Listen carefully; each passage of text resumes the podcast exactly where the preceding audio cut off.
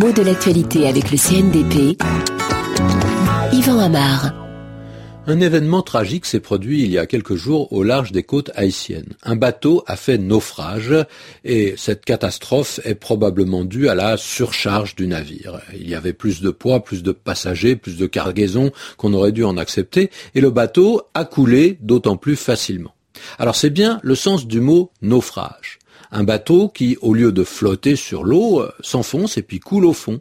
Naufrage, c'est un mot qui se comprend assez facilement si l'on connaît son origine. Il est formé à partir de deux mots latins, no qui est la première syllabe de naufrage, ça vient de nawis, qui veut dire bateau, et euh, c'est bien sûr le mot qui nous a donné navire. Hein. Et puis frangere est un verbe latin qui veut dire casser, briser. Donc l'idée, c'est celle d'un bateau qui se brise. Mais enfin, du moment qu'il coule, on parle de naufrage, même si la structure du bateau n'est pas totalement euh, brisée. On vient de parler de cette catastrophe qui s'était produite il y a donc deux ou trois jours. Pourtant, le mot n'est pas si fréquent dans ce contexte. On parle de catastrophe aérienne quand un avion s'écrase, on parle assez rarement de catastrophe maritime quand un bateau coule.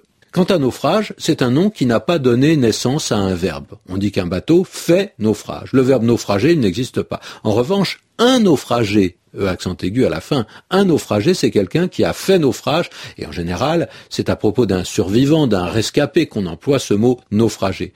Quant au terme naufrageur, il est rare, mais il existe. Cela désigne un pirate, euh, un pillard d'un genre spécial. C'est celui qui, depuis la côte, envoie de faux signaux aux bateaux qui passent pour les attirer dans des passes dangereuses et donc les faire euh, couler, provoquer un naufrage pour ensuite aller piller l'épave s'emparer des biens qu'elle contenait.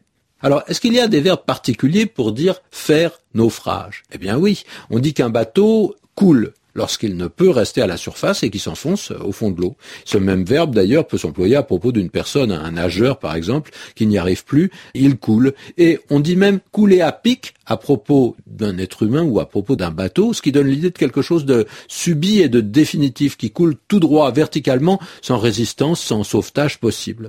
On dit également sombrer pour un bateau. Ce verbe est une simplification, un raccourcissement du verbe sous-sombrer qui n'existe plus et mot à mot il s'agit de se renverser sans dessus-dessous. Le verbe sombrer d'ailleurs est souvent utilisé au figuré. On peut sombrer dans la tristesse ou euh, dans la dépression ou même dans l'alcool. Il y a toujours un emploi extrêmement négatif, comme si on était aspiré par une force mauvaise et qu'on se laissait aller à une attraction funeste.